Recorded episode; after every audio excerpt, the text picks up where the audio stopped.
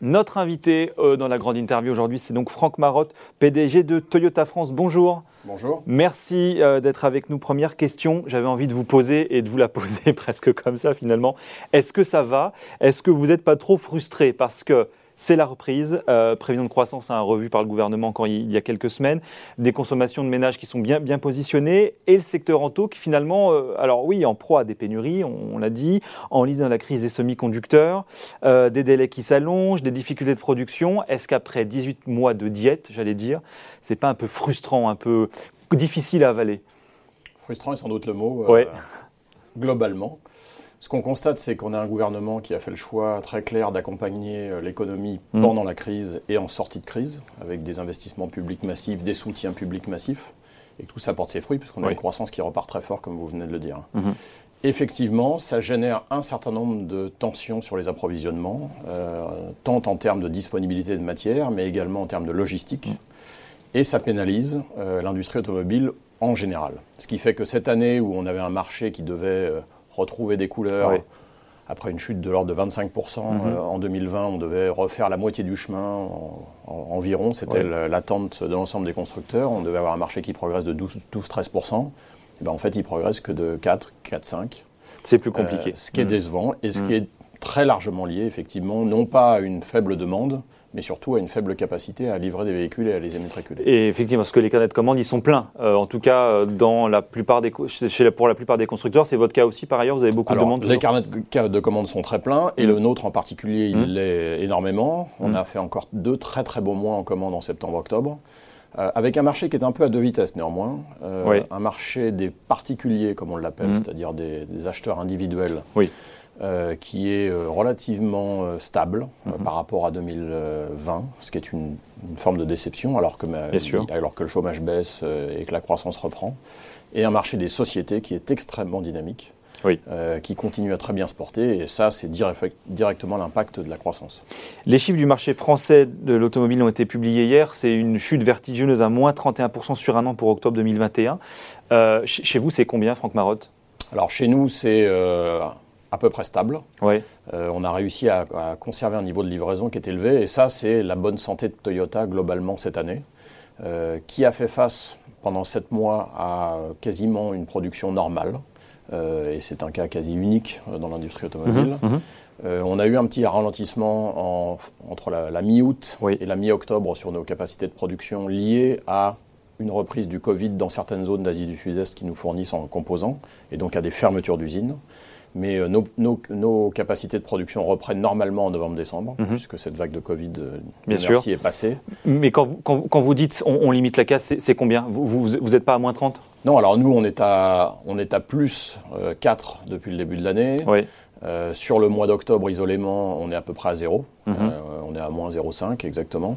Donc on, on considère qu'on s'en sort extrêmement bien par rapport à nos concurrents. Et du- de fait, nos, nos parts de marché progressent fortement, puisqu'on est, à- on est à 6% de parts de marché globale, on est à plus de 7,5% euh, sur le canal des particuliers. Et tout ça progresse fortement, euh, lié à nos gammes, mais aussi lié à notre organisation Oui. industrielle assez efficiente. Alors justement, vous vous étiez exprimé à la rentrée en disant, nous, on aura a priori euh, un mois de délai supplémentaire Mhm. par rapport à ce qui avait été annoncé. On n'a pas beaucoup de visibilité sur la question des semi-conducteurs comme, comme beaucoup. Est-ce que deux mois plus tard, la situation, elle, s'améliore ou pas Ou est-ce qu'elle s'empire Non, elle s'améliore. Euh, vous avez une bonne mémoire. J'avais dit qu'on manquait de visibilité parce qu'on était en pleine crise Covid en Asie Oui. du Sud-Est. Oui. Aujourd'hui, Oui. on en est sorti. Les usines redémarrent. Et donc, on a des capacités de production qui sont confirmées en novembre et en décembre à 90%. euh, de- de- du potentiel maximum. Et ça, ça va nous permettre de livrer toutes les commandes que l'on a, engrangées Hum, hum. et de garder des délais qui seront très raisonnables. On est aujourd'hui, si vous commandez une Toyota dans le réseau de distribution, Oui. Pour une, en livraison au mois de janvier en moyenne, euh, y compris sur des modèles les plus demandés comme la Yaris. Donc là, vous êtes à 4 mois de. Alors, 4 mois dans, dans les grandes mois, lignes, entre 3, trois et quatre mois, mois. ouais. Oui. Euh, alors qu'on a, des constructeurs qui sont à 6, 7 ou 8 mois. Comment vous vous faites pour être simplement à 3 ou 4 mois Alors, c'est lié à deux Est-ce qu'au bout de 3 mois, vous nous appelez pour dire qu'il y aura peut-être 2 mois supplémentaires de Non, délai non, alors en l'occurrence, euh, on essaie d'être extrêmement fiable et nos clients le savent, je pense, euh, et nos prospects peuvent euh, Oui. croire en nos engagements. Euh, en l'occurrence, c'est lié à, à deux choses. Euh, D'abord, une, une connaissance de nos fournisseurs qui est assez différente de ce que font d'autres constructeurs. Euh, on a dans l'ADN de la marque euh, le critère cardinal qui est la qualité, Oui. et la qualité passe par ses fournisseurs. Et donc ça nous oblige à les connaître très profondément. Et donc ça nous a permis aussi de- d'entretenir cette relation euh, et de la conserver et d'être du coup euh, beaucoup mieux informés, mieux servis que la plupart de nos concurrents. Donc, donc là, à l'heure actuelle, vous n'avez pas de délai supplémentaire lié à la livraison sur la livraison lié au Covid. Absolument. Nous n'avons plus de délais anormaux. Euh, on va en novembre-décembre euh, rattraper en quelque sorte une partie du retard. Ça sera complètement Mmh. fait en premier trimestre. Mmh. Mais euh, les- la période de fermeture des usines que j'ai mentionnée, Oui.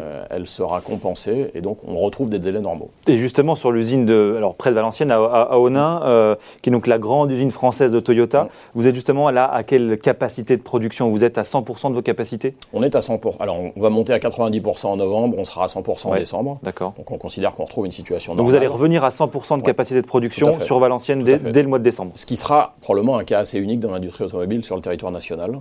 Euh, il y a malheureusement déjà de moins en moins d'usines et il y en a en ce moment assez peu qui arrivent à tourner à 100%. On, est on sera probablement la seule d'ici la fin de l'année.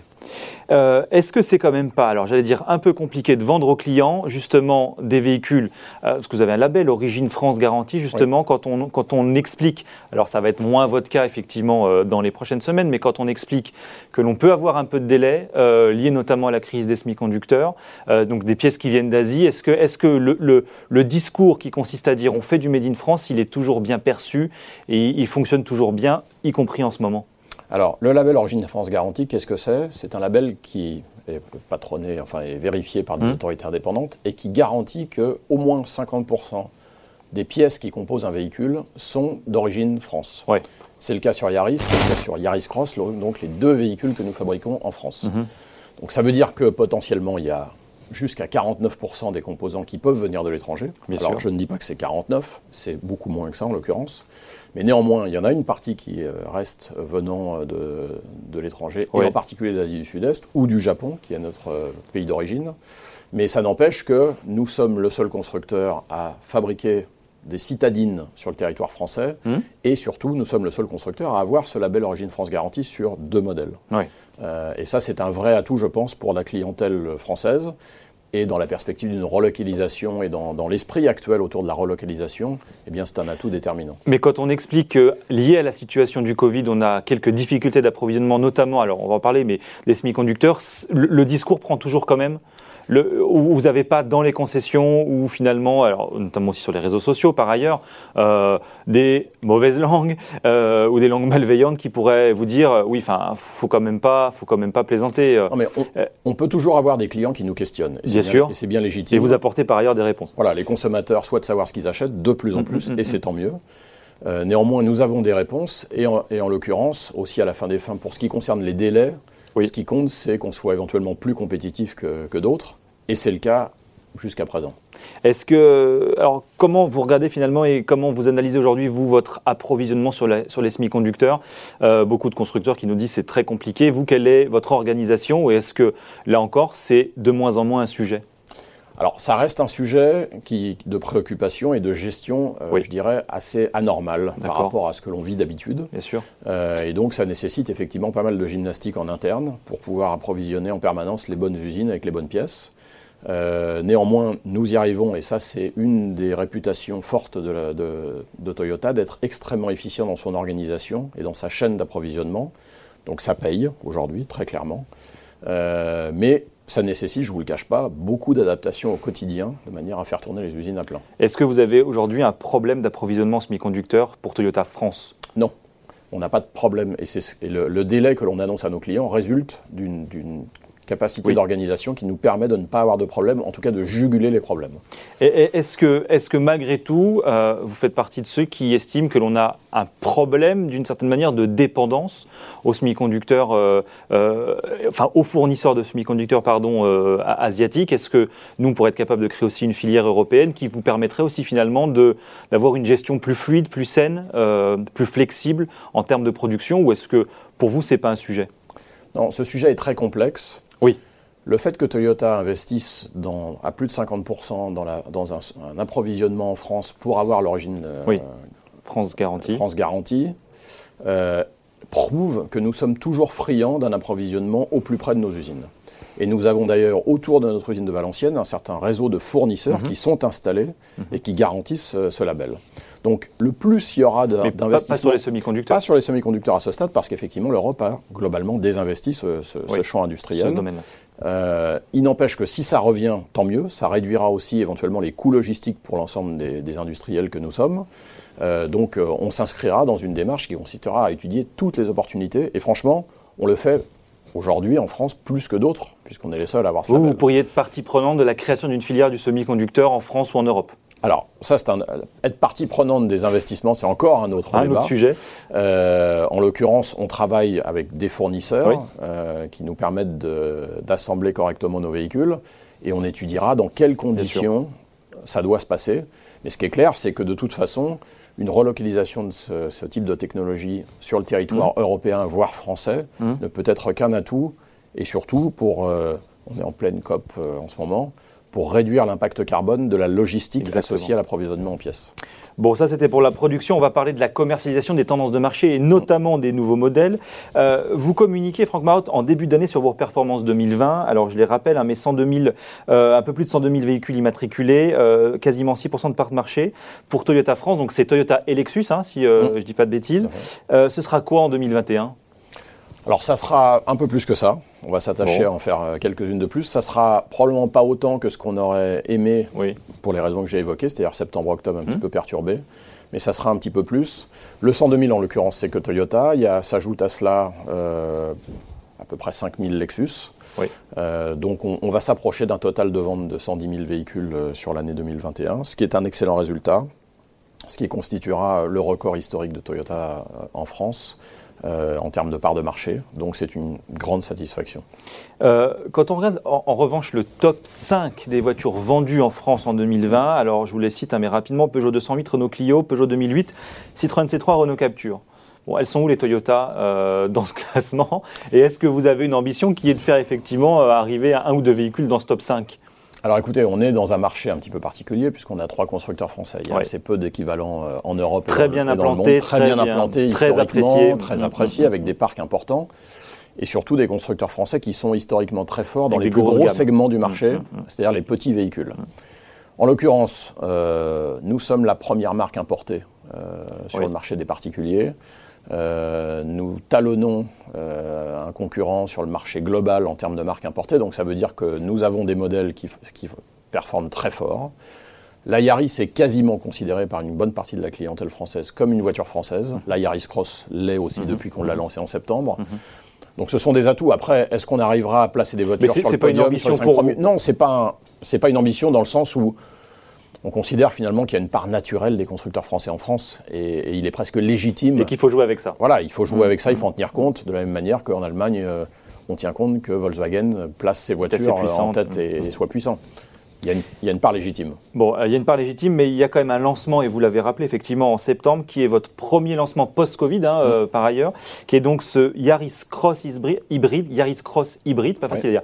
Euh, alors ça, c'est un retour pour vous, parce que sur le segment des BSUV, donc c'est Ouais. les petites voitures façon, façon SUV, donc c'est un segment concurrentiel, porteur, et vous y étiez plus depuis quasiment 30 ans, plus de 20 ans? Alors on en est effectivement sorti d'une certaine manière, puisqu'on avait initié ce segment avec le RAV4, Voilà. toute première génération et deuxième Dans les années génération. 90. Dans les années 90, certains s'en rappellent, parce qu'en plus le véhicule avait vraiment fait un tabac euh, Oui, très bien très bien fonctionné. Mm. Euh, et le RAV4 a, a grossi au fil du temps, aussi parce que les SUV sont devenus euh, de plus en plus Oui. demandés par les clients et dans des segments qui étaient au-dessus. Donc le RAV4 maintenant se retrouve ailleurs. Euh, c'est un véhicule qui est beaucoup plus gros et donc il était nécessaire puisqu'il y avait des le- la- ce que nous avions initié il y a en dans les années 90 finalement a aussi grossi Mhm. et il était nécessaire de refaire un véhicule dans un segment plus petit. Mais vous êtes arrivé un petit peu tard là, parce qu'il y a Ford, Peugeot, notamment euh, Renault aussi, c'était euh, engouffré sur, sur ce segment-là il, y a- il y a maintenant quasiment 3-4 ans, voire un peu Ouais. plus. Euh, pourquoi vous avez mis du temps à arriver finalement avec, Alors, avec ce modèle-là? Les planifications de plans produits Oui. prennent toujours un petit peu de temps. On a défini un certain nombre de priorités pour que Toyota s'assure une croissance forte en France sur ces dernières années. En l'occurrence, c'est chose faite, hein, puisqu'on Mmh. Est passé de un peu plus de 4% de part de marché à 6%. Oui. Donc on a garni au fur et à mesure euh, l'ensemble de notre gamme avec euh, toutes des motorisations hybrides sur l'ensemble de la gamme, à part l'entrée de gamme Aigo. Mhm. On a renouvelé euh, sur des nouvelles plateformes, avec des nouvelles motorisations, des nouveaux systèmes hybrides. Il y a eu un énorme travail de fond et la Yaris Cross, finalement, bah, couronne tout ce plan produit cette année.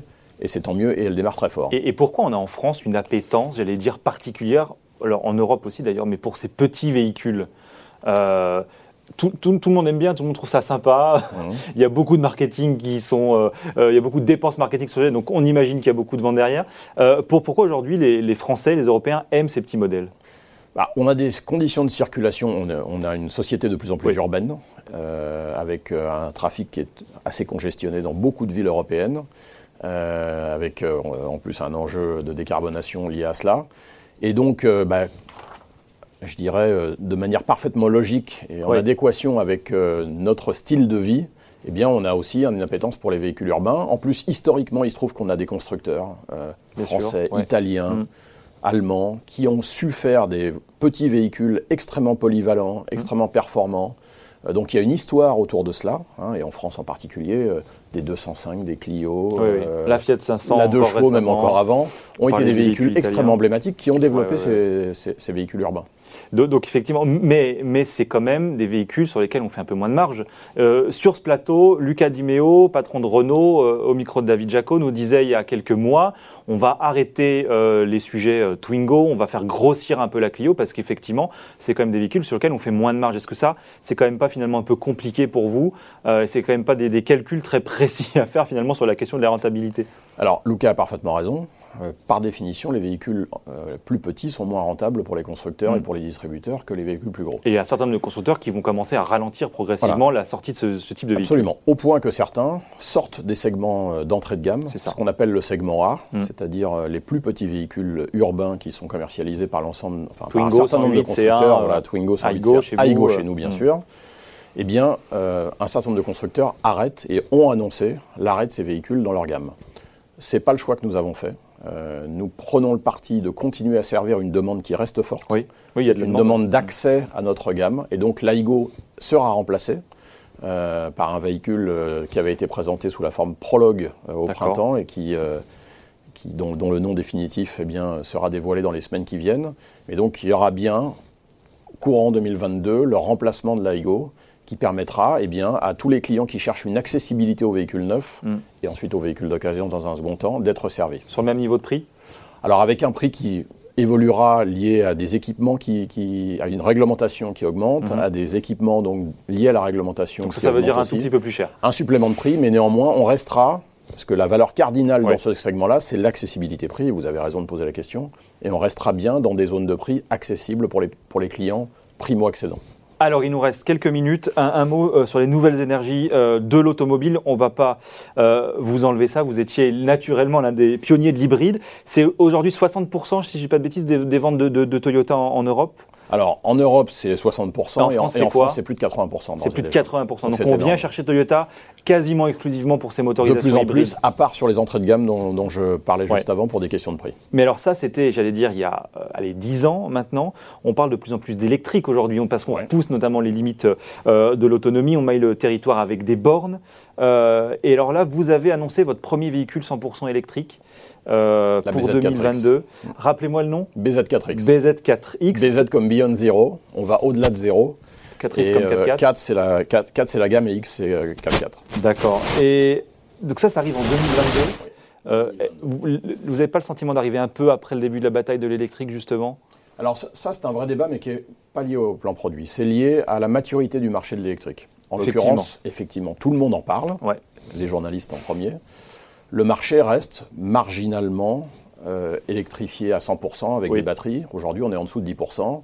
Il y a certains constructeurs qui performent très fort, euh, mais globalement, la demande reste euh, contrainte par le niveau de prix, les infrastructures de bornes et l'usage des, consommateurs pour certains, euh, les autonomies encore actuelles ne permettent pas mais, mais d'avoir un usage marginal aujourd'hui. C'est 10-12% de la production, l'électrique et l'hybride aujourd'hui sur les véhicules Oui, oui, mais, mais quand on regarde par contre le, le panorama médiatique et le panorama journalistique, alors là, on est, on est à plus de 50% aujourd'hui. Donc il y a encore une déconnexion. Et l'ambition de Toyota, j'ai dit tout ça pour dire que l'ambition de Toyota était d'arriver au bon moment, dans les bons segments, mm.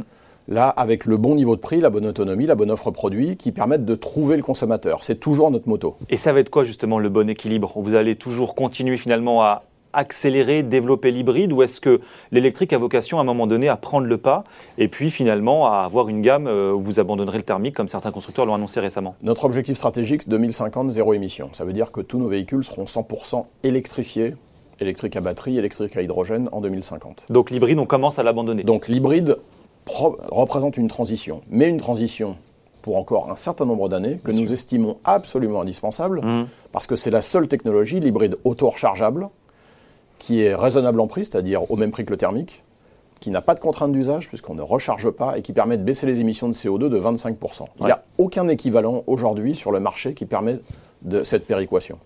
Et ça, ça permet d'alimenter donc une majorité du parc roulant neuf, mmh. Avec des prix accessibles, mmh. et surtout d'alimenter assez rapidement le parc qui est le plus carboné, les véhicules les plus anciens, c'est le parc d'occasion. Le BZ4X, c'est quoi l'autonomie annoncée justement? Alors, on n'a pas encore de chiffres officiels à vous communiquer, mais on sera, comme d'habitude, compétitif par rapport à ce qui se fait dans les segments DSUV, c'est-à-dire la taille du RAV4 euh, équivalent en, en hybride auto-rechargeable, avec un avantage, c'est que lorsque euh, le véhicule sera vide de batterie, la rapidité de recharge sera maximale. Bon, beaucoup de constructeurs nous disent, et ce sera le mot de la fin, euh, on veut aller vers une économie de service.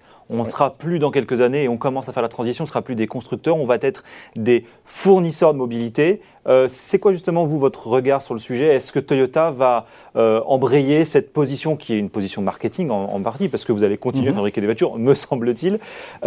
Comment est-ce que vous, vous, regardez ça et, c'est quoi la perspective de développement de Toyota sur le sujet dans les 5 ou 10 ans? L'ambition de Toyota, de, la même manière qu'on est devenu le premier constructeur de voitures au monde, est de devenir la première société de mobilité au monde. Ce qu'on constate, c'est qu'il y a plusieurs visages dans le panorama de la mobilité, mais incontestablement, les villes comme Paris, euh, dans lesquelles nous sommes, euh, ont complètement changé ces dernières années, et la mobilité n'est plus du tout la même. Sociologiquement, géographiquement, tout est extrêmement différent maintenant. Donc, de la même manière qu'on doit rester un constructeur de voitures parce que la demande reste extrêmement forte, il faut qu'on s'inscrive dans ces nouvelles tendances. Et c'est l'intention que l'on a, et d'y être leader avec des offres, des produits et des services, puisque ça passera par des abonnements, ça passera par de la flexibilité. Et en particulier, la clientèle la plus jeune est très friande de ça. C'est ça, c'est une demande de la jeune génération Absolument. surtout. Bon, merci beaucoup Franck Marotte. Merci de m'avoir reçu. Euh, d'être venu nous voir euh, avec plaisir aujourd'hui, donc sur Boursorama PDG France de Toyota.